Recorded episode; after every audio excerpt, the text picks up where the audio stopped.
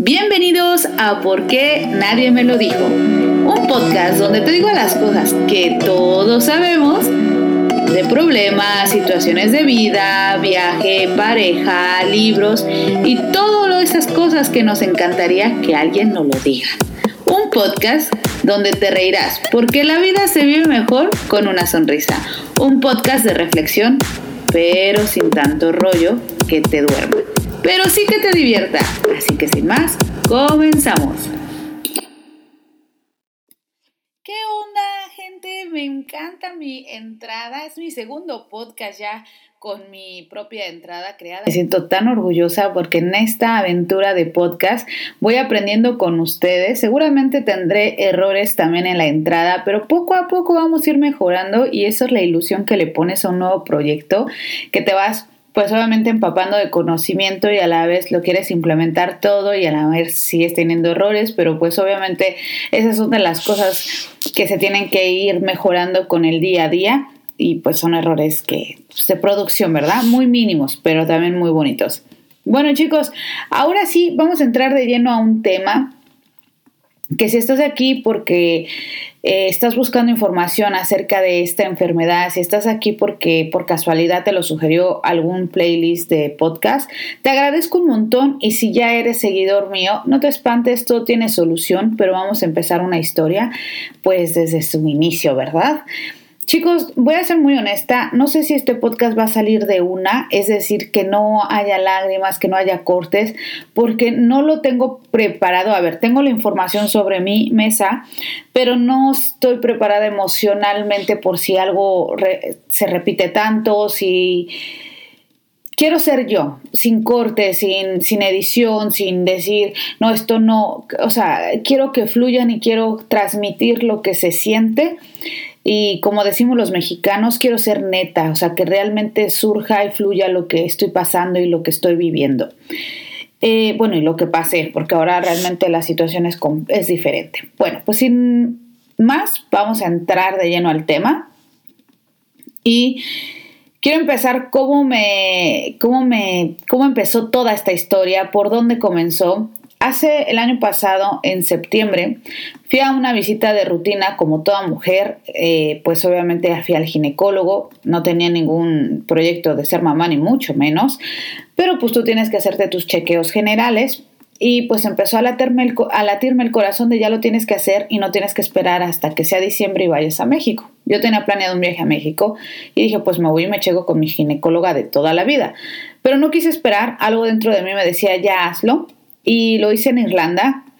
La verdad es que mm, no puedo creer que de una cosa salió tanta información, pero ahí vamos. Resulta que al hacer las exploraciones a las que estamos sometidas las mujeres, pues eh, todo estaba correcto, pero encuentran un quiste en un ovario izquierdo que en proporción era muy pequeñito, tenía solo 2 centímetros y con el tamaño del ovario daba 5 centímetros y le empieza a latir pues obviamente a la doctora de esto no me gusta, pero no puso cara tanto de preocupación, pero fue muy fría, cabe aclarar que ella es de Polonia y pues a lo mejor así dan las noticias, ¿verdad? Entonces fue muy fría y me dijo, bueno, eh, todo parece que está estable, tienes un quiste de tanto tamaño, pero vamos a descartar que sea eh, cáncer. Y yo, ¿cómo? o sea, ¿qué me estás diciendo? Sí, sí, necesito que te empiecen a hacer un estudio de sangre para descartar lo antes posible y pasa a la siguiente puerta para que te den la orden. Y yo me quedé fría, chicos. Dije, a lo mejor no lo entendí porque pues obviamente estoy en un país donde se habla eh, todo el tiempo en inglés y cada uno tiene su propio acento, ¿no? Depende de dónde seas. Entonces dije, Dios, a lo mejor yo no entendí. Voy con el doctor pasillo 2 y le vuelvo a preguntar, oye, este, este estudio que me van a hacer para qué es? Ah, para detectar si hay cáncer, si hay cáncer en los ovarios. Y yo, no, no, no, no, no, eso no puede ser. Esto estoy soñando. O sea, esto, chicas y chicos, me cayó como agua fría porque imagínate tú que vas a una revisión tan común que no imaginarías que te van a dar una respuesta así, porque aparte, según tú, todo está bien, está correcto. Y digo según tú porque ahora van a ver pero yo no me sentía mal, o sea, yo no fui porque me sintiera mal, simplemente fue porque era algo así como o sea, necesito ir, tiene año y medio que no me hago una revisión y no puedo estar esperando a, más tiempo y que pues sea más grave, ¿no? Y también porque tuve un caso muy cercano a mí, donde obviamente eh, pues le, hicieron una, exploración a, esta personita y salió con algo que no era lo más correcto. Entonces, como que ya eran, eran señales de, oye, ve, o sea, si le pudo pasar esto a ella, ¿por qué a ti no te va a pasar? ¿No? Entonces, como que ya eran como señales y así como que todo el grupo de amigas nos pusimos en búsqueda y captura de todos los ginecólogos y no esperar, ¿no? No era nada grave lo que, lo que le pasaba a esta amiga, pero simplemente teníamos como que esa cosquillita te la va inyectando de, oye, pues eso sí, te, tenemos que ir, ¿no? Al médico. Entonces empezamos a ir todas las amigas. Y obviamente en este testeo que hacen y me dan la primera impresión de que salgo temblando, mm, mi vida es un shock, me quiero matar, mm, quiero decir que a lo mejor no, no, no era, que alguien me estaba engañando, pero no. Fui, hice el estudio, lo voy a resumir mucho porque si me pongo a detallar todo, pues esto se va a hacer como de dos horas y tampoco es onda, ¿saben? Pero bueno, eh, estoy resumiéndolo brevemente. Total, que me, me, esto fue un sábado y para el día lunes ya tenía la cita en el hospital. En el hospital hacen las tomas de sangre necesarias para poder verlo. Yo no sabía y aquí se los quiero poner como muy claro para que lo sepan, chicas, que ya hay exámenes clínicos que pueden detectar si eh, que hay marcadores a través de la sangre que pueden detectar si hay o no hay un quiste que sea malo o bueno dentro de tu cuerpo. Yo no lo sabía, pero bueno, me, hacen este estudio.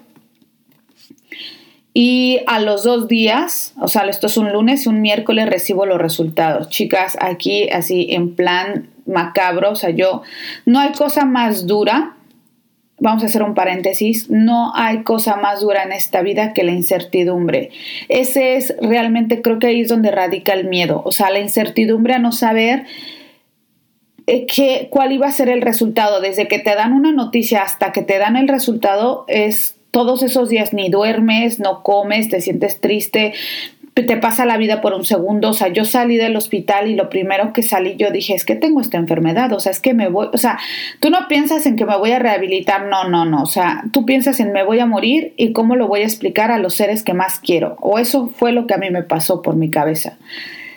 Y obviamente yo tenía, tienes tu propio mundo, tu propia vida y tú dices, pero si yo estaba bien, pero si es que cómo, cómo me vienes a decir a mí esto, pero si mi vida va correcto, si esto va, va que, o sea, yo tenía muchos proyectos en ese momento, tenía otro estilo de problemas, pero no eran problemas malos, eran más de trabajo, de, de, de esperas, que tenía que, que esperar papeles y documentación que ocupaban mi cabeza y no esperaba una respuesta así, ¿no? Entonces ese, ese lapso de, desde un sábado hasta un miércoles fue, se los juro chicos que yo sí vi pasar, pero los años, yo no la vida, los años, cada día era como 10 años hasta que llegó el resultado y cuando llega el resultado pues viene todo en inglés, ¿no? Y pues sí interpretas y sí dices, bueno, a lo mejor sí es esto lo que estoy leyendo, pero no, no estoy muy segura. Me voy a la parte de abajo en un triángulo con letritas negras o sea, es que chicas y chicos, por favor, no se me alteren hasta que no vayan con un doctor, porque luego uno por la ansiedad, pues lo interpreta mal y puedes ocasionarte un shock traumático masivo como el que yo me ocasioné. Entonces yo voy al cuadrito donde están las letritas negras y dice, cáncer en, temprana edad, por favor, eh, acudir rápidamente al médico para hacer otro estudio que pueda darnos más profundidad. Entonces, bueno, bueno, chicos, yo cuando recibo esa noticia, o sea, literal, me tiré al suelo, empecé a gritar como loca. O sea, no, no, ni recuerdo que gritaba porque lo que estaba teniendo era una crisis de ansiedad máxima. Entonces era como, es un shock, es un shock masivo. O sea, hay gente que lo puede recibir muy bien, yo lo recibí mal. Y dije, Dios, o sea, no, no, no, no, no me hagas esto, o sea, ¿qué voy a hacer? O sea, mi familia, o sea, no, ¿cómo se los voy a explicar?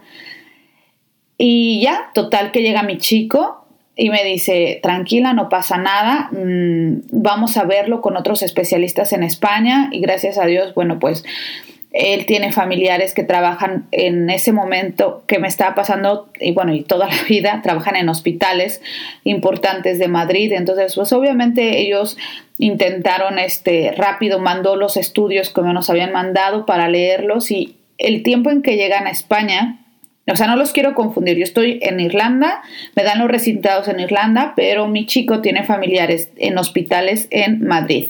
Y eso hace que los estudios los hubiéramos mandado al mismo tiempo a Madrid para que los leyeran, porque yo no podía parar de llorar. Yo estaba en una crisis de ansiedad, o sea, se los prometo, máxima. O sea, me quería matar. O sea, si no tenía la enfermedad, me estaba dando en ese momento. Total.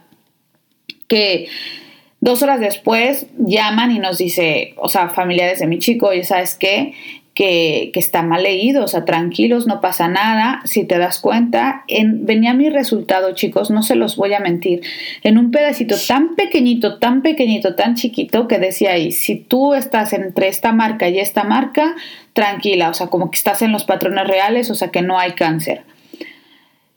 Y yo estaba en esa marca, ¿no? La de no había cáncer. Y decía más adelante, así también en pequeñito, si estás dentro de este rango, si tu resultado es este rango, entonces pasa al cuadrito ese que les estaba mencionando.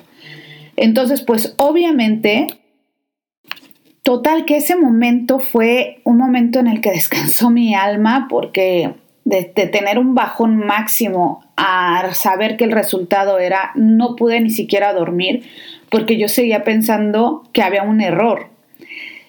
Pero no había ningún error. La doctora misma me había mandado ya el resultado previamente antes de que el hospital lo mandara, ya le había llegado a ella los resultados, pero su correo me había llegado a spam. O sea, de verdad, era como si el mundo conspirara en contra mía para que no me diera cuenta de lo que me estaba pasando a favor mío.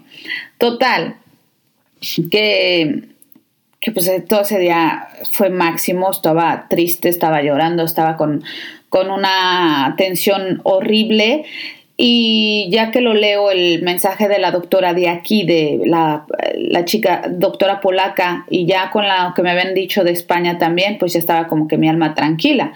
Pero ella me había dicho, oye, cuando salgan los resultados y sepamos que no hay, que no hay diagnóstico, no hay principios de cáncer, entonces lo que tenemos que hacer es tomarte este medicamento. Ella ya me había recetado algo, pero no lo podía tomar hasta que no supiera cuál era la realidad. Entonces, pues obviamente tuve que esperar un rato. Total, para no hacer el cuento largo, empiezo a tomar el medicamento y este medicamento lo que hace es destruir el quiste, ya que tenía solo dos centímetros. Entonces muchas veces con pastillas se destruyen y no hay ningún, ningún, problema. Pero ¿qué es esta pastilla? Progesterona. ¿Y qué hace la progesterona? Hincharte, inflarte, subirte de peso máximo entre otras cosas que también hace bueno, pero toda hormona sintética siempre te va a causar daños colaterales como muy, muy grandes. Entonces, me dice, cuando tú ya tengas el resultado, te tomas esto, esperas tu periodo y te veo después de tu periodo. Yo, perfecto, entonces vuelvo a buquear una cita con ella, entro y le digo, oye, pues mira que yo he venido aquí por esto, esto y esto y esto. Y solo necesito saber, este, bueno, pues entonces ahora qué sigue, porque pues si ya no hay eso, quiero que saber si me dice no te preocupes ahora vamos a otra vez a meter la cámara y ver si ya con el medicamento se ha destruido y efectivamente chicos gracias a Dios a la vida y a todo y al universo entero se había destruido con la pastilla. Entonces yo estaba wow brincado de felicidad. Yo ay qué bien me dice, sí, pero sigue inflamado un folículo donde estaba pues agarrado y eso necesita bajar y para que baje necesitas medicarte todavía seis meses con la pre, eh, progesterona. Entonces, imagínense que cada que la tomas tú subes un kilo y me dice, vas a subir un kilo de agua. Yo así me cago, pero bueno, todo sea por la salud, ¿no? O sea, ahí se olvida la vanidad y todo, porque dices, esto es lo que importa y pues ya, o sea, como sea, tengo que salir, me da igual. Yo no, no hay problema, o sea, pero ya. Y me dice, o sea, está haciendo la receta, chicos, ya me está dando de alta, yo ya iba a salir súper feliz. Y es que esta doctora tiene una frialdad, unas formas de decirte las cosas, pero tiene una... O sea, es, es de esas doctoras que tú dices, tú naciste para ser doctora, cabrón. O sea, tú vales lo que vales. O sea, eres así de prepotente y fría porque realmente sabes lo que estás haciendo. Y ahora les explico por qué. Cuando ella está haciendo la receta, ya digo, bueno, pues ya, ¿no? Ya, seis meses, ya me dijo, pam, pam, pam, pam, y me suelta. Eh, así me mira a los ojos, endereza la mirada, me mira y me dice, ¿sabes qué? No, y deja de escribir. yo siento que tu problema no está aquí, que tu problema está en la, en la tiroides. Y yo, ¿cómo? Sí, ¿sabes qué? Sí te voy a hacer la receta por seis meses, pero no te la vas a tomar. Y yo, ¿cómo? O sea, todo el tiempo era así como en shock, ¿no? No, no te la vas a tomar. Necesito que te hagan ahora estos estudios. Y yo me cago en toda tu vida. De verdad, no puede ser posible que me estés diciendo esto. Y yo, pero ¿para qué más estudios? Porque tengo la sensación que tú tienes problemas con tu tiroides. Así que antes de tomarte este medicamento, pasa nuevamente para que te den la orden y vayas a hacerte los estudios. Y yo, no puede ser posible. Pues nada, dices, bueno, todo sea por la salud nuevamente, del subidón al bajón, pero esto ya les digo yo que subía al silo y bajaba, pero al suelo no, al concreto, o sea, me estallaba cada que iba al doctor. Total, que me dice el doctor, sí, sí, eh, hay que hacer estas pruebas, pero se tienen que hacer en el hospital porque son como muy estrictas y tienes que ir con pues ya saben, ¿no? Que si en ayunas, que si no sé qué, bueno, ya. Total, y tengo que beber no sé cuánta agua y X. Total que termino, salgo de ahí enojada, un poco frustrada porque dije, bueno, pues ya se acabó la historia, pero no, no chicos, no. La historia comenzaba apenas. Voy, me hacen otra vez las pruebas. Esto también fue un sábado y vuelvo a ir a un lunes al hospital, me vuelven a hacer todas las pruebas y listo. Y ahora empiezan a caer los resultados, pero aquí me dijeron muy, muy estrictamente, estos resultados van a ir de una semana a semana y media y todos los días pueden ir cayendo pues resultados. Y yo, bueno, pues vale. Y así fue, pues de ese lunes empezaron a llegar un jueves, un viernes, un lunes y así van llegando los resultados. La doctora me dijo, te vuelvo a ver cuando tengas todos los resultados, te quiero ver aquí. Ya, pasó otra semana y media y ya tenía los resultados, hago cita con ella, los lee y con toda su cara me dice, te lo dije, tú tienes problemas de tiroides. Así que esto yo no lo puedo llevar, esto lo lleva un especialista que se llama endocrinólogo. Y yo, ah, ok, ¿y, esto dónde? ¿Ahora dónde? No, pues lo siento en el alma, pero este, yo no lo puedo hacer o sea, tendrías que buscar uno. Le digo, no, o sea, por favor, o sea, no me digas eso. O sea, yo pensé que ya con esto sabías si tú me ibas a recetar. Me dijo, no, pero yo te puedo ayudar y te puedo poner en unas muy buenas manos de una especialista eh, para ti. Yo, bueno, perfecto, ya me da los datos.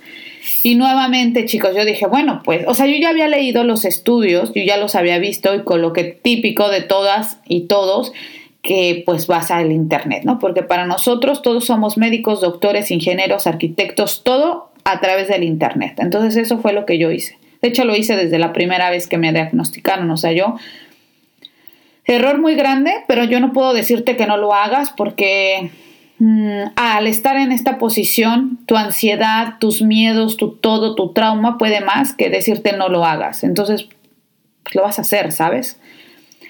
Total, que ya sabía yo que estaba mal, pero yo sabía que yo tenía la intención de que ella como ginecólogo tuviera las dos especialidades, pero no fue así. Total, que ya voy a otra clínica donde está la, la, especialista y la especialista me dice, ah, muy bien, le cuento la historia, mira qué tal día fui, ta, ta, ta, ta, ta, ta, y me dice, ah, muy bien, perfecto, un amor, o sea, todo lo fría que fue la otra, esta fue un amor. O sea, todo, todo, toda la frialdad que tuvo ella, todo lo dulce, todo lo paciente, pero yo ya llego con ella deshecha, porque ya había pasado ahí como un mes y yo seguía en estudios y seguía mi cabeza entre que a lo mejor sí tengo esta enfermedad y no me la quieren decir, a lo mejor ahora ya me salió otra enfermedad, o sea, te haces un lío porque aparte yo ya tenía mucha información en internet, entonces yo ya me estaba carcomiendo la angustia, entonces llego ya ahí, ya ahí me suelto a llorar y le digo, ya no puedo más, o sea, por favor, yo necesito ayuda. Y me dice, tranquila, tranquila, no va a pasarte nada todo está bien, pero necesitamos hacerte otro estudio. Yo cuando me dijo eso, chicos y chicas, yo me quería, quería salir de esa clínica, pero corriendo, sin mirar atrás y soltando ya todo. O sea, se los prometo, dije, no más. O sea, es que ya no más. Ya había pasado por muchos estudios. Total, que me dice, pero no, no, te preocupes, ese estudio lo vamos a hacer ahora mismo y va a ser aquí. Es un escáner que se tiene que hacer para terminar de solventarlo con estos estudios clínicos que te han mandado. Yo, vale, y ese estudio también ya lo había leído y lo había visto en YouTube. Y sé que era muy agresivo en qué aspecto, en que en ese pues sale todas las enfermedades que puedes tener en tu tiroides, pero si te salía y que tenías problemas con de bocio o de ganglios, pues obviamente tenían que hacer extracciones de líquido en la garganta, que duele muchísimo, no hay anestesia y obviamente pues eso puede desencadenar en lo que nadie quiere escuchar, que es la palabra cáncer, ¿no? O sea, que podrían hacer pruebas para ver que no fuera cáncer. Yo, o sea, me estaba muriendo. Dije, ya nada más falta que si no lo tenía en los ovarios, ahora vaya a ser que sí lo tenga en la, garganta. O sea, tú le das a tu cabeza mucho, mucho, chicos, muchos. Entonces, cuando yo les digo esto, estoy eh, tirada ya en la cama, me están escaneando pues desde la tráquea hasta la, o sea, no sé cómo explicarlo, desde el pecho hasta la garganta, parte de donde están tus oídos, o sea, es como todo el cuello, todo, todo el cuello. Lo llenan de un gel especial y empiezan a pasar escáner tras escáner tras escáner y no hablan, o sea, solo están mirando las pantallas. Entonces esos silencios, se los juro que es que tú ves pasar tu vida, o sea, dices, por favor, o sea, si no sabes rezar, reza, si no crees en Dios, crees, si no, o sea, tú quieres que ya, que se acaben esos minutos y que te digan, mire, usted tiene esto, y levantarte de ahí y decir, bueno, o me muero mañana, o no me muero, o me dan esta pastilla y se acabó. Pero quieres saberlo. Entonces esos minutos fueron como de muchísima angustia masiva y posteriormente, después de esta angustia que viví, me dice ya, ok, efectivamente, Ivonne, tienes un problema con tu tiroides y hace un silencio máximo, así como de dos segundos o tres. Pero tiene solución, Ivonne. Tranquila, no pasa nada. Vamos a mi escritorio. Yo, bueno, vale, ya me he visto, me, me limpian y voy al escritorio. Y me dice, mire, Ivonne, tienes una tiroides más pequeñita de la medida normal. Esto está causando que tú tengas un hipotiroidismo. Y yo ya sabía, porque les digo, ya había buscado en internet, ¿no? Pero yo obviamente quería que me lo confirmara un especialista y le digo, ¿y qué es eso? Es una enfermedad eh, que puede ser subclínica como puede ser tiroides de Hashimoto.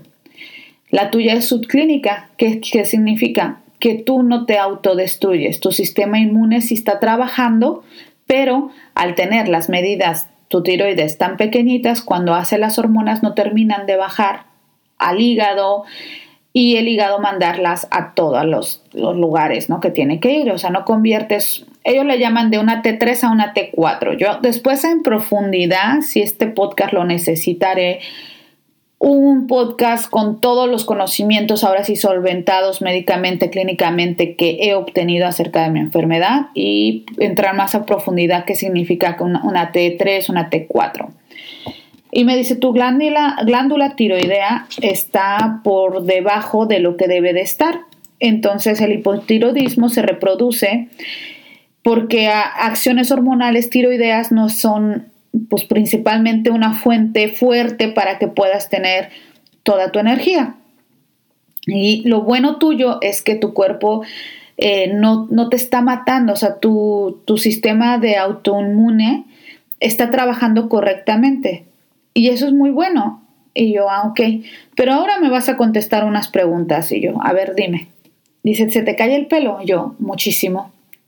De toda la vida. Pero yo, fíjense, o sea, es que aquí vamos a hacer un paréntesis muy grande, chicas, porque yo y chicos quiero que se den cuenta de cosas que ya venían pasando en mi vida y yo le daba normalidad o los confundía. Y esta enfermedad es muy confusa para médicos, solo muy pocos médicos hacen lo que hizo la ginecóloga o hace lo que hace la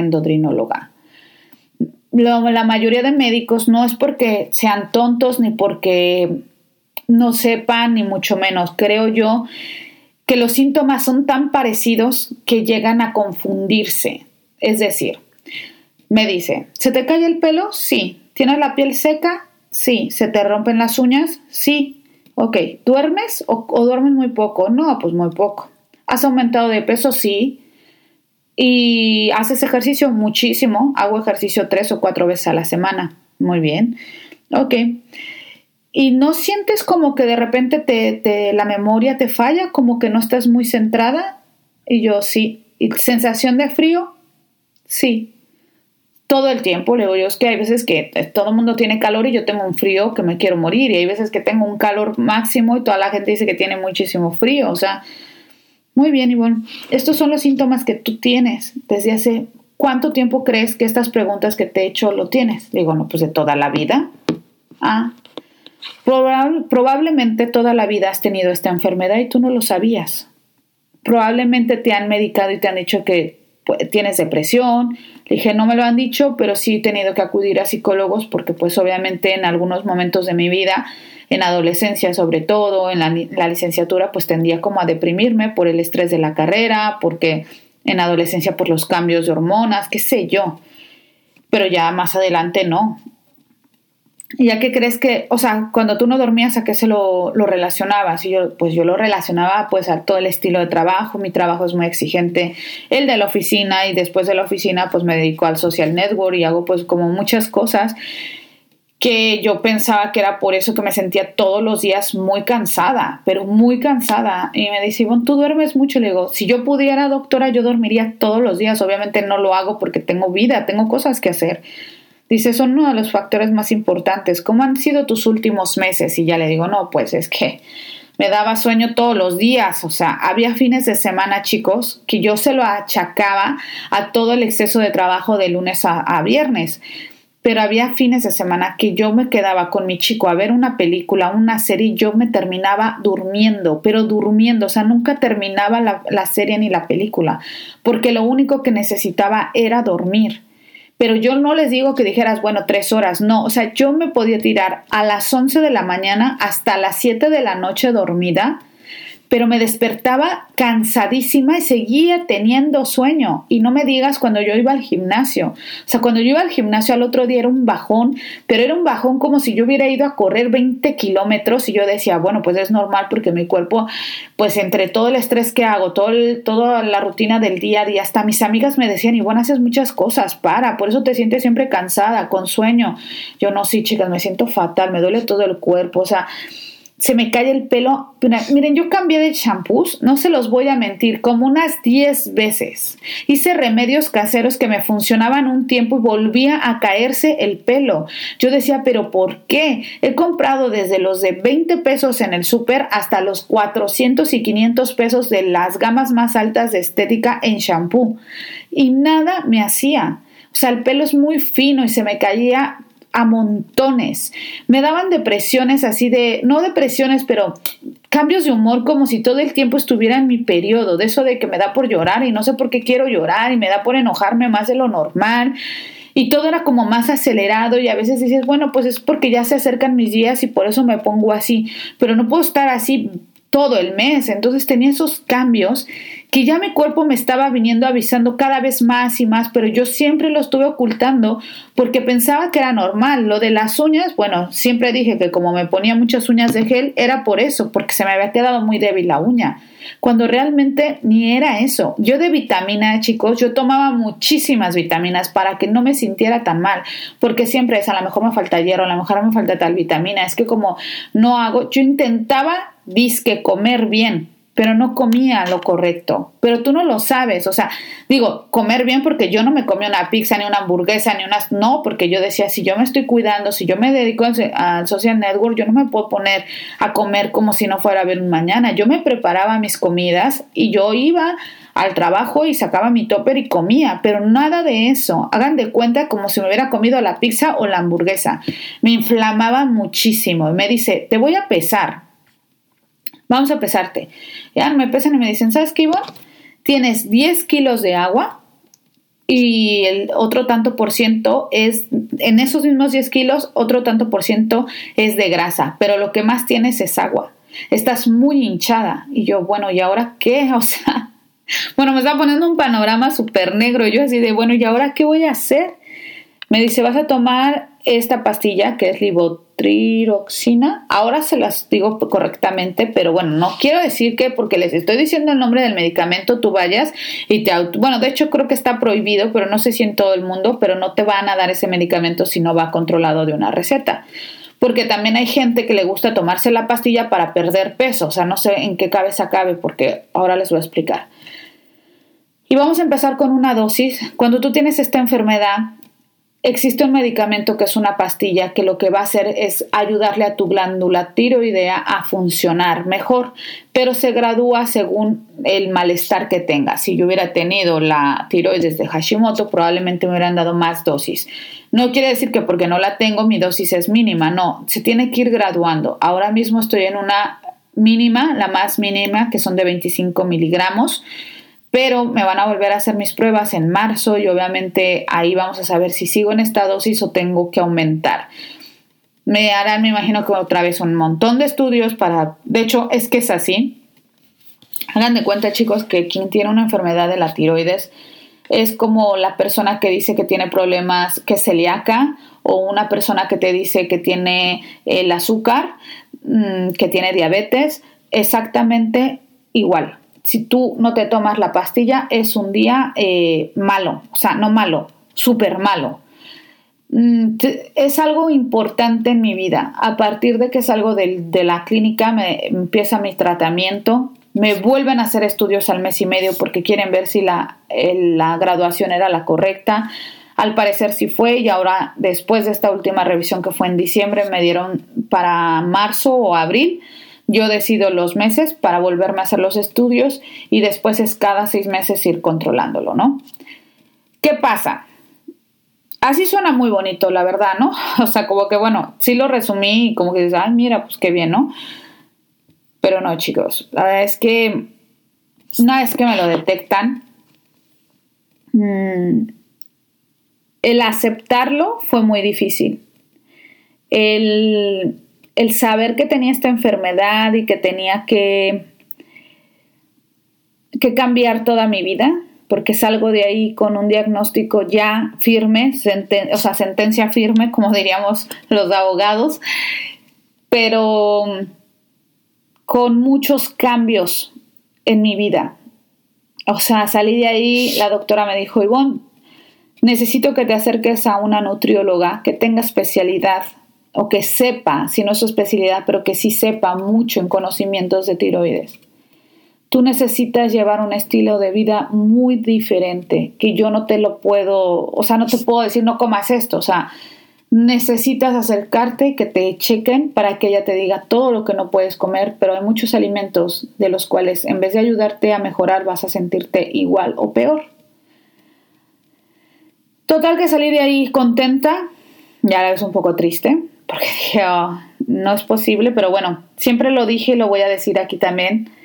Del diagnóstico A que me habían dado al diagnóstico B, que fue el firme, me quedo con el B totalmente, ¿verdad? Pero seguía triste, chicos. Yo no les puedo decir que mi vida no ha cambiado porque ha cambiado mucho, no, muchísimo. Hoy es abril, es febrero, perdona,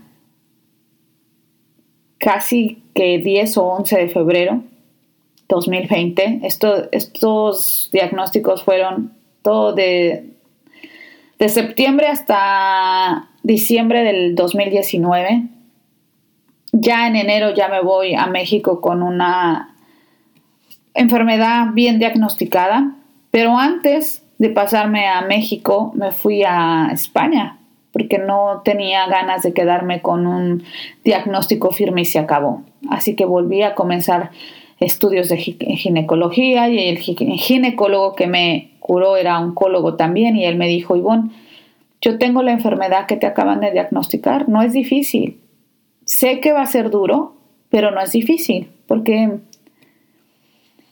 porque se me llenaron los ojos de lágrimas, chicos. Ay, perdón si se me corta la voz, ¿eh? porque los cambios que venían en mi vida iban a ser muy grandes y nadie te lo explica. Bueno, sí el doctor, pero el doctor pues tiene la frialdad de decirlos y al final pues es su trabajo y no sabe cómo va a ser tu vida ni todos los cambios que van a tener porque cada uno tiene un estilo de vida diferente, ¿no?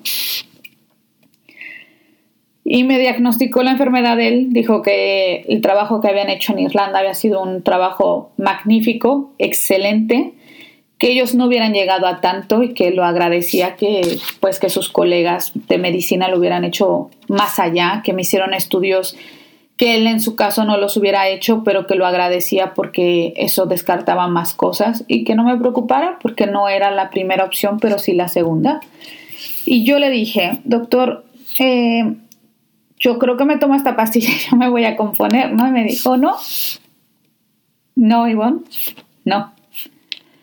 Es una enfermedad que se va a quedar contigo para siempre.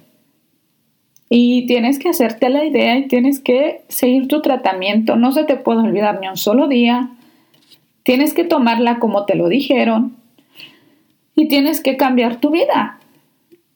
Y conforme pasen los días, te vas a sentir mejor. Y te de cuenta que es como alguien que le acaban de detectar diabetes. Exactamente igual. Y yo, muy bien. Y le dije, entonces yo no tengo posibilidades, yo no tengo hipotiroidismo eh, de Hashimoto, que es el que se destruye eh, por dentro, su sistema inmune se, se autodestruye. Yo, el mío no, o sea, seguramente que si sigo la pastilla y sigo todas las recomendaciones clínicas, yo me voy a componer. Y me dijo, no, no puede ser porque, porque es una enfermedad que llegó para quedarse, porque todavía no existe una cura. Te soy sincero, de 10 pacientes que llegan con esta enfermedad, solo una se compone, pero siendo muy, muy, muy estricto. Y cuando me dijo eso, vi la luz. O sea, se los juro. Fue decirme eso y ver la luz. o sea, sí ha habido casos, sí, pero muy pocos. O sea, no te lo quiero decir porque clínicamente es un 90% no y un 10% sí. Entonces mi probabilidad tengo que ser médico y te puedo decir que no se va a curar. Pero con ese 10% que él me dio, yo me fui contenta, chicos, yo me fui lleno, llena, o sea, era como, tengo esperanzas. Voy a México y en México vuelvo a ir al doctor con mi clínica, con mi ginecóloga de toda la vida. Ella es mitad japonesa, mitad mexicana y toda la especialidad que hace la hace en los dos países. Hace maestrías, doctorados en Japón, trae toda la tecnología de Japón a México y bueno, es un amor de persona, da mil conferencias. No, bueno, es una, una tipaza, vamos, de lo mejor. Así que si algún día quieren, alguien de México me escuche, quiere conocerla y quiere ir con ella, yo les puedo recomendar a mi ginecóloga porque es una eminencia, pero máxima la, la doctora. Entonces la doctora me dice, Ivonne, me vuelve a mirar a los ojos, llego con todo mi historial y toda la historia que ya se los conté a ustedes y le digo, dime por favor, yo fui la que le dije, dime por favor que tengo cura, pero ella me ve y me dice, Ivonne, aquí hay una hormona que no me gusta el índice en el que está marcado. Tengo miedo que tengas un tumor en la cabeza en una parte del cerebro que también maneja las hormonas y yo. ¿Cómo? Ya lo que me faltaba, chicos. Bueno, me mareé y todo ahí cuando me dijo eso. Me dijo, tranquila, todo tiene solución. No, es que eso de la tranquilidad, todos los doctores me lo dicen en todos los idiomas, pero no hay paciente que tú le digas tranquila cuando le estás dando un diagnóstico tan agresivo. O sea, es que no puedes a todo esto, bueno, les cuento, ¿no? Y después ve y me dice, Ivonne, no, no, no, no, tranquila, tranquila, no pasa nada. O sea, les juro que todo me ha pasado así, tal cual. O sea, es como si me mandara la vida alertas de eh, máximo y en ese momento de, de, no es verdad, máximo y luego no es verdad. En ese momento que ella me dice esa, sigue leyendo los estudios y me dice, espera, espera, creo que la métrica que están utilizando ellos es la de en inglés, entonces obviamente cambian los parámetros. Dame un segundo, entonces mete los números, consulta en su tabla que tienen ellos y me dice, ah, no, no, no, perfecto, están en los niveles correctos. Con razón se me hacía muy elevado, pero están marcados de forma diferente. Todo está correcto. no te preocupes, no hay, no hay que hacer ningún escáner. Descartamos cualquier problema de la cabeza. Yo, bendito Dios, pero es que esos cinco minutos mientras ella leía el estudio, yo me quería matar. Dije, ya es que no puede ser. Ahora, ¿a dónde voy a ir? O sea, no de doctores, sino a dónde voy a ir mi cuerpo. O sea, ahora, ¿qué me pasa? Y me dice, Ivonne, me vuelven a explorar, me vuelven a checar, me dicen, Ivonne, completamente limpia, tus ovarios están en el tamaño correcto, tus métricas son correctas, no hay ya ningún quiste ni rastro de ello, los folículos están desinflamados, perfecto, aquí están las imágenes, todo está correcto. Entonces ya me siento con ella, la miro a los ojos y le digo, doctora, ¿qué posibilidades tengo de salir de aquí? Bien. Y me dijo, Ivonne, no hay diagnóstico para ti positivo en el aspecto de que te vas a curar. No te vas a curar. El porcentaje es muy mínimo. mm, nadie sale de esta, pero no es malo, o sea, mira, es algo bueno, es, simplemente que hay una hormona que no termina, la, la, hormona tiroidea no termina de hacer sus funciones por, porque es más pequeña, por esto, pero pero no quiere decir que no te vas a componer, o sea, con, con, el tratamiento y cambiando tu estilo de vida, yo otra vez me volví a decir lo mismo yo. Yo, chicos, nunca he querido ser madre. Es algo que no está en mi instinto, pero es muy duro cuando un doctor te dice, como me lo dijo ella, Ivonne, no vas a intentar ser mamá, ¿verdad? Y le dije, no, perfecto, mejor aún, porque si tú decidieras ser madre, ya te digo yo, que vas a sufrir emocionalmente, va a ser muy doloroso para ti porque probablemente vamos a hablar de abortos, vamos a hablar de frustración por no quedarte embarazada, vamos a llevarte a miles de estudios a los cuales pueden ser dolorosos, te va a causar más conflicto que realidad, es muy difícil embarazar a alguien cuando tiene este problema, no es imposible, pero si ahorita estás pasando por un shock traumático como el que tienes, tú imagínate si me dices que quieres embarazarte, o sea, tranquila. Y y fue duro que me dijeran que no iba a poder, porque una cosa es que tú decidas no hacerlo y otra cosa es que te vengan y te impongan o te digan no se puede. Créanme que cambia mucho la versión, pero en todo en la vida, ¿eh? No es igual decir renuncio que te digan te corro. Es totalmente diferente, se los prometo. Aunque estés cansado de ese trabajo, el que te corran te hace un handicap ahí en tu cabecita que no es el más correcto. Igual es conmigo, o sea, cuando me diagnosticaron se me cayó, el, no sé, sentí algo, dije, imagínate que si hubiera nacido ese instinto de ser madre, qué duro hubiera sido esto, todavía más de lo que ya es. Ahora vamos a la parte de qué estoy haciendo para recuperarme, ¿no? ¿Cuáles son los cambios de vida que te maneja esta enfermedad? ¿Hasta dónde va a llegar? Quiero decirles que este podcast se va a hacer muy largo porque lo estoy mirando Así que lo voy a resumir un poquito, pero prometo, prometo que voy a hacer una serie solamente de esta enfermedad para decirles con lujo de detalle todos los cambios, todo lo que voy implementando, todos los conocimientos que voy adquiriendo.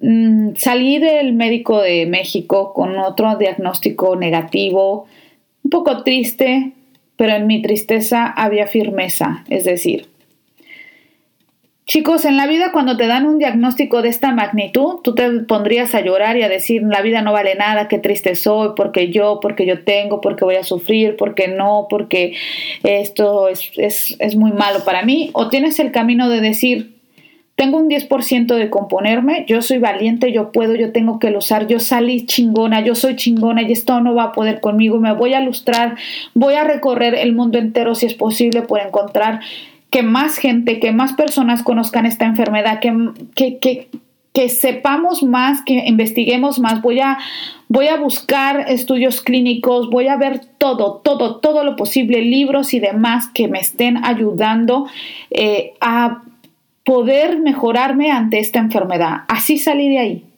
Bueno, de ahí salí derrumbada, pero a los dos días me levanté y dije, este es mi momento compre libros, libros de especialistas muy importantes mundialmente que prometo que les voy a dar toda la información de esos libros que al día de hoy sigo leyendo y demás. ¿Qué estoy haciendo para recuperarme? Volvemos a retomar la pregunta. Bien. Regreso, no, antes de ir a México, cuando salgo de la endocrinóloga, ya ahí ella eh, pues me da la base y tuve la gran suerte de conocer a una amiga, ya no es compañera de trabajo, para mí es una amiga, que tiene, es nutrióloga pues certificada de universidad, no nutrióloga con todo respeto, pero no la nutrióloga que se hizo el curso de un año y medio, esta sí está certificada y bien, y la chica está haciendo una maestría en inglés aparte de que de su carrera, ahora mismo. Entonces le cuento mi historia y me dice, tranquilo, Ivo, no te preocupes, no llores, yo tengo la especialidad como caída del cielo, se los juro. O sea, me dijo, yo tengo la especialidad y parte de nuestra carrera es estar viendo la tiroides. Entonces, yo te puedo ayudar, así que tranquila. No, hombre, yo ya lo sabía, pero ya cuando empecé a hacer todos los cambios son máximos. Primero, tú ya no haces ejercicio por, por verte bien, porque la mente se te, se te calme, porque tu tu estrés esté tranquilo, por gusto, porque te gusta, porque está de moda, porque es tu propósito de año. No, tú ya no haces ejercicio por nada de eso, ni por sacarte la foto para Instagram. tienes y debes hacer ejercicio si quieres que todo tu sistema eh, inmunitario, tu sistema de, de, células y de hormonas se regularice, se dé un ciclo de vuelta todo tu cuerpo por dentro y obviamente recree y dé la fortaleza todo lo demás dentro de tu cuerpo. Entonces, tienes que hacer ejercicio sí o sí. ¿Qué tipo de ejercicio? O sea, ya no es así como que, bueno, pues me voy a hacer un maratón y luego de ahí voy a nadar. No, hay ejercicios especiales para la gente que tiene esta enfermedad. No puedes pasarte de, ciertas cosas porque también te vuelve a dar ese bajón que a mí me daba, porque es que yo me pasaba, pero yo no lo sabía. Entonces, por eso cuando iba al gimnasio al siguiente día me sentía como si hubiera ido a correr un maratón. Entonces, que te imponga nuevamente que tienes que hacer ejercicio, porque si no haces con que no haga dos veces a la semana ejercicio, chicos, la siguiente semana, aunque me tome la pastilla, me siento súper cansada, súper hinchada, me siento ansiosa, me, ansiosa, pero máximo. Total. Ese es uno de los primeros cambios, que ya tienes que hacer ejercicio por, por, por sentirte bien y no pues, más que otra cosa por necesidad. El segundo es la alimentación. La alimentación ha cambiado conmigo muchísimo. Yo según comía bien, pero no comía bien. Me quitaron todo lo que es, eh, no al 100%, pero el 90% del gluten lo tengo fuera. Eh, tengo que seguir comiendo gluten para que el cuerpo lo reconozca porque no soy celíaca, pero podría llegar a hacerlo si sigo comiendo esos excesos. Cuando yo quito el gluten de mi vida, empiezo a desinflamarme muchísimo. Cuando me quitan el azúcar, me quitaron todo el azúcar o sea, cuando yo les digo todo el azúcar es todo el azúcar, o sea, eh, me encanta el azúcar y es una de las cosas que la gente que tiene hipotiroidismo, tiene problemas con la tiroides, es como muy adicta al azúcar, pero muy adicta. Entonces yo era una de ellas. A mí ponme pasteles, helados, todo lo que sea dulce, yo voy a ser la primera en la fila. Me encantan. Entonces, pues todo eso que te digan de hoy a mañana ya no vas a poderlos comer y si los vas a comer va a ser un día a la semana y solamente al mediodía o por la mañana y no más, es duro. Es muy duro, chicos, se los juro porque es una adicción que tú tienes como el, el alcohólico que le quitan el alcohol de hoy a mañana, esto no es así, o sea, te, te dan unas recaídas, unas lágrimas, una depresión que dices, yo no voy a poder continuar a esto. Luego, todas las comidas que yo soy chef, soy chef por, por, por, diversión, por comida, pero he hecho muchas cosas de cocina y me encanta improvisar y tengo un canal de cocina. Entonces imagínate tú que alguien que tiene un canal de cocina que le encanta cocinar le dicen a partir de hoy carnes lo justo, eh, mm, gluten lo justo, los fritos lo justo, o sea, una dieta muy estricta, muy, muy, muy estricta. Era la primera vez yo no creía en las dietas, chicos. Yo siempre decía, ¿para qué una dieta? El chiste es comer de todo, pero saberlo comer y ya está. No, hombre, cuando voy viendo y me van diciendo, no, bueno, es que esto, esto con esto no se puede mezclar, el arroz con esto tampoco, eh, estas verduras, por ejemplo, yo no puedo comer, ni yo, ni nadie que tenga esta enfermedad, que tenga hipotiroidismo, somos eh, alérgicos o tu cuerpo lo suele rechazar, ¿sabes? a todo lo que tiene que ser la coliflor, todos los crucíferos, todas las verduras crucíferas, que son la coliflor, la col, el brócoli, las coles de Bruselas, el nabo, la soya, la soya es malísima para alguien que tiene hipotiroidismo, yuca, rábanos, o sea, un montón de frutas, o sea, la papa la puedo comer, pero en cantidades también pequeñas, o sea, un montón de cosas que dices, no es posible, todo lo verde también tiene que parar, o sea, no lo puedo dejar.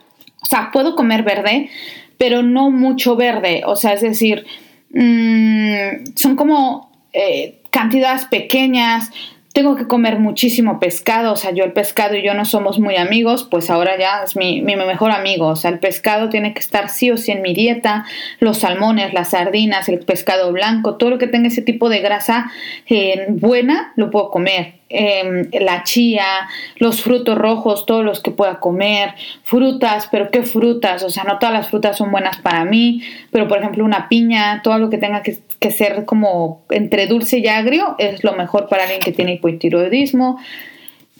Eh, tengo que dormir sí o sí, o sea, sí o sí, mínimo ocho horas. Mm, tengo que bajarle al exceso de trabajo porque mi cuerpo ya no responde igual, la memoria. Había muchas veces que yo les decía en una conversación con cualquier amigos, familia, quien sea, ¿qué te estaba yo diciendo? ¿De qué estábamos hablando? Y yo creía que era por todas las cosas que yo pensaba. Al día de hoy a veces me suele me sigue pasando.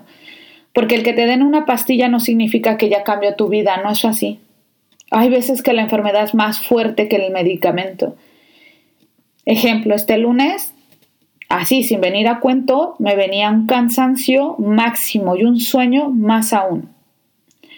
Que no venía a cuento de nada, porque no había hecho nada excesivo el fin de semana, pero yo me sentía cansadísima. Ese día la batalla la ganó la enfermedad y la perdió el medicamento y el estilo de vida que tengo. Por eso les digo que es muy duro, porque tú pensarías que ya tomándote la pastilla tu vida ya hasta el 100 y no es así. No es así. Hay mucho trabajo de fondo, mucho que hacer. Y no se queda ahí, también tus intestinos están sufriendo mucho, tus riñones están sufriendo mucho porque eh, han sido tantos años que tienes bacterias que se estaban autocomiendo entre sí mismas y por dentro creándote bacterias malas que cada que tú comes pues vienen eh, eh, el eructar todo el tiempo, eso es porque algo está rechazando también tus intestinos. Entonces, te digo, no quiero entrar tan a fondo porque se los quiero explicar más adelante en otro, pero quiero explicar qué era lo que me estaba pasando. Así que bueno, pues aunque nadie me da esperanzas, aunque tres países diferentes han dicho que no, tres eminencias que merecen todo mi respeto y sobre todo la primer doctora, no lo voy a dejar de decir, porque tuvo un ojo clínico que muy pocos tienen, que a pesar de lo fría y lo dura que fue, gracias a ella pudimos saber qué era lo que me estaba ocasionando los quistes. Los quistes, chicas, muchas veces son ocasionados por problemas de tiroides y no son problemas de que, ah, pues, mm, pues no sé, pues así, pues por las hormonas. No, no, porque parte de la enfermedad es que te puede ocasionar quistes y mi quiste estaba ocasionado por mi tiroides. Y una doctora lo diagnosticó cuando he ido miles de veces a otros doctores y nunca había salido absolutamente nada porque no había tenido quistes. Por eso no lo sabían. Pero si esta doctora no hubiera ido a más, yo me hubiera tenido que tomar esa pastilla por seis meses más, subir seis kilos, me hubieran quitado el quiste y todo se hubiera quedado ahí y yo hubiera seguido ganando peso. Es durísimo, no. Es lo que le sigue, chicas y chicos. Porque. Ay, porque todos los días para mí es un día ganado. Todos los días para mí es levantarme que no vean que me siento mal. Aquí hay una parte como muy importante. Cuando me diagnostican desde la primera vez, desde el minuto uno, que podrían hacerme estudios para ver que no fuera cáncer. Decidí vivir esta guerra sola. Sola con mi chico y si pudiera borrar que él no lo hubiera vivido, lo hubiera borrado. Sí, si yo hubiera, si yo pudiera borrar su dolor en ese momento, se lo hubiera borrado. No lo hubiera permitido que lo viviera. Hay mucha gente que prefiere vivir este tipo de enfermedades, yo creo que el 90% de las personas suele vivir las enfermedades en familia, en amigos, cobijándose de su gente. Yo no, yo decidí que, que no fuera así. Me cobijé solo de, de dos amigas, de mi chico y ya. Decidí que eso fuera así porque era una manera de no hacer sufrir a los míos, de protegerlos. Normalmente cuando tú estás enfermo, cuando te diagnostican algo así, tú decides ir y correr a los brazos de los que más te quieren. Pero no sabes que el daño que tú les causas a esas personas es todavía más grande que el que vas a vivir tú. Entonces, por eso les digo que si yo hubiera podido parar y frenar que mi chico no lo hubiera vivido conmigo, lo hubiera parado. Porque, porque duele y porque yo veía en él cómo se, se preocupaba y dentro de mí, y dentro de él ponía bonita cara y me echaba ánimos, pero el dolor era muy grande. Veía a mis amigas cómo me sonreían, cómo las veía, pero sabía que dentro de ellas estaban sufriendo por lo que estaba yo viviendo. Y yo todo el tiempo no me veían llorar, ¿eh? No crean que yo iba por la vida en cada esquina llorando. Yo, yo llegaba a casa cuando nadie estaba y me agarraba un cojín y era llorar y llorar y llorar para que no viera nadie lo que estaba pasando. No quería que me viera mi chico, no quería que me vieran mis amigas y al otro día yo me ponía el maquillaje, el vestido, el arete, todo muy bonito para que no para que nadie se diera cuenta, para que nadie se fijara lo que estaba yo viviendo. Y lo logré ocultar, ¿eh? Nadie se dio cuenta en el trabajo, mis amigas me veían fuerte y valiente y me daban muchos ánimos, mi chico igual, pero yo honestamente me estaba pudriendo de mucho miedo.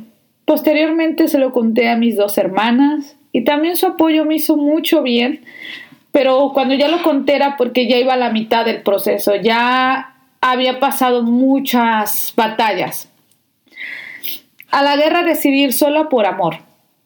El amor que la gente me ha dado fue el amor que yo les estaba regresando al no someterlos a vivir esto conmigo. Yo quería vivirlo así para, para que cuando ya tuviera el diagnóstico firme, tener la fuerza. Miren chicos y chicas, yo se los voy a dejar como muy claro. Yo cuando me lo dicen, las dos personas en las que más pensé fue en mi mamá y en mi chico. Yo dije, ¿cómo, cómo los voy a dejar? ¿Cómo le voy a explicar esto a mi mamá? No podría hacerle ese daño, es que de verdad era, es, es muy grande, o sea, no, hay gente, vuelvo a decirlo, que necesita ese daño, vivirlo en compañía y hay gente como yo, que yo creo que somos muy pocas, muy raras, que por el amor que ellos me tienen no podía someterlos a tanto dolor. De verdad que no. Entonces, eh, obviamente mi mamá supo cuando ya tenía el diagnóstico firme, ahí supo toda esta historia que ustedes están sabiendo. Mi mamá, bueno, le daba algo y le daba felicidad y le daba algo y le daba felicidad. Al día de hoy mi mamá no hay un día en que no pasen decirme, hija, te vas a componer, hija, échale ganas, hija, la pastilla, hija, todo va a salir bien, y veo su preocupación a pesar de que ella sabe que ya estoy, a ver, no estoy bien, pero estoy medianamente bien. Como les vuelvo a decir, todos los días es una, es ir a la guerra, pero yo voy a la guerra con, con armamento, ¿vale? O sea, cuando me dieron la primera vez el diagnóstico fui a la guerra, pero sin arma, chicos. Hagan de cuenta que así, ni tierra para aventar tenía. Pero una vez que ya me dan el diagnóstico, pues ya te vas armando día tras día, pues vas averiguando, te vas armando, pues que si ya tengo el escudo, que si tengo la espada, y así voy todos los días, ¿no? No les puedo decir que la guerra haya acabado, es interna, pero ya puedo hablarlo. Por eso tardé tanto tiempo en subir podcast, por eso tardé tanto, estoy tardando tanto en regresar a YouTube, a Instagram, porque Tuve que hacer un parón en mi vida y ahora tengo que pensar en mí, en procurarme, en curarme, en que no puedo tener mucho estrés porque parte de esta enfermedad lo que más me hace que la pastilla no haga efecto es el estrés. Si mi estrés va más, pues ahí se corta absolutamente todo. Entonces, tengo que ir paso a pasito para que el estrés no se eleve, para que esos niveles bajen y se mantengan en orden. Entonces es muy difícil, pero yo voy a seguir con mi podcast, voy a seguir con toda mi vida de social network porque se lo merecen y porque también merecen una explicación. Y si no lo había dicho antes es porque créanme que hay que tener mucho valor y muchos ovarios para soltar lo que les estoy diciendo. Parece muy fácil, pero no lo es. En el camino es duro ahora lo puedo hablar y estoy preparada para ayudar a la gente, a la gente que no tiene ni idea de qué es esta enfermedad, a la gente que probablemente la tiene si nadie te lo ha dicho, nadie te ha acercado y te ha dicho hazte un estudio de hormonas y te van diagnosticando pues depresiones, como se los dije al primer instante de, del podcast, los médicos lo confunden con depresión, con problemas de hormonas por periodos, con desajustes hormonales, pero nunca piensan que va a ir a la tiroides, con que tienes un mal carácter, que tienes estrés, por eso no descansas, que te tomes algo para que te relajes, que le bajes al estrés, que hagas ejercicio, te van medicando y dando pastillas para que tu ansiedad baje y todos esos son diagnósticos erróneos. Se los digo porque yo no pasé por, un, por pastillas, pero sí hubo un doctor que me quería medicar con pastillas en España precisamente hace años y no lo intenté y dije, no, pero bueno, ¿de qué estamos hablando? Porque todas las emociones, todos los cambios tuyos los vives como más, o sea, por ejemplo, no sé, si se te acaba esto mismo que estoy viviendo, a lo mejor otra persona no lo viviría tan en shock porque no tiene sus emociones tan a flor de piel y la gente que tiene este tipo de enfermedades es como muy muy sensible a todo. Y muchas veces, te vuelvo a decir, lo diagnostican como dale esta pastilla para que se le baje esa, esa densidad y los nervios y todo y se calme. No lo hice, pero si lo hubiera hecho hubiera sido un mal diagnóstico y hubiera dañado todavía más mi cuerpo. Al día de hoy, chicos, he perdido 6 kilos, no estoy inflamada, estoy ganando vida, estoy ganando salud, estoy aprendiendo a comer, estoy dándome cuenta que comía fatal, fatal, fatal. Y me han quitado pues todo lo que me gusta, aunque aún sigo comiéndome mi muffin de vez en cuando, aunque sigo comiéndome los churrumais que tanto me encantan, pero muy de vez en cuando. Al, al final tu cuerpo parece el templo más hermoso que logra entender que está enfermo y que no puede comer eso. Es como si te cambiaran un botón en tu cerebro y dices, yo nunca voy a poder hacer una dieta. No, sí se puede. Yo era una de esas que te decía, no, no, no, yo jamás. No, sí, lo he logrado. Es como si me hubieran apachurrado el botón de reset en mi cuerpo y me hubieran dicho, ahora lo vas a aceptar y sí vas a poder. Estoy pudiendo, pero no les estoy diciendo que, ay, no, sí, súper fácil, no, hombre, o sea, novio no. No es así. Ahora cada que me miro al espejo, sí miro la vanidad, no voy a mentir, pero ya no es la vanidad. Miro mi estómago para ver que no esté inflamado, porque si está inflamado, ya valí. Un día malo. Miro mi cuello que no esté inflamado, porque significa que va mal algo con mi tiroides otra vez. Son tantas cosas, miro la piel, la piel no me sigue cambiando, la sigo sintiendo muy seca, el pelo se me sigue cayendo, o sea, hay muchas cosas que no cambian aunque te den una pastilla. Quizás es muy pronto, llevo cinco meses, quizás tengo que esperar un poco más, pero yo no voy a perder las esperanzas. Y estoy aquí contándoles todo esto porque creo que las enfermedades tienen un objetivo y mi objetivo es aprender. ¿Qué tengo que aprender? Ahora más o menos lo sé, pero no lo sé del todo. Yo creo que tengo que aprender a amarme, tengo que aprender a vivir para mí. Siempre he vivido como para los demás y he dado mucho a mucha gente y pocas veces me he volteado a ver a mí y yo creo que esta es la primera vez que me estoy mirando y que estoy cuidando todo, todo, todo lo que esto no puedo comer, esto no lo puedo hacer hoy porque me va a estresar, esto prefiero eh, no pensar en ello porque también me causa estrés, mejor grabo mañana el podcast, da igual que hoy no haya hecho nada. Estoy por primera vez dejando muchas cosas de lado y pensando en mí. Y llevo años sin pensar en mí. Créanme, yo seguro estoy que muchos de los que me están escuchando también han dejado de pensar en ustedes.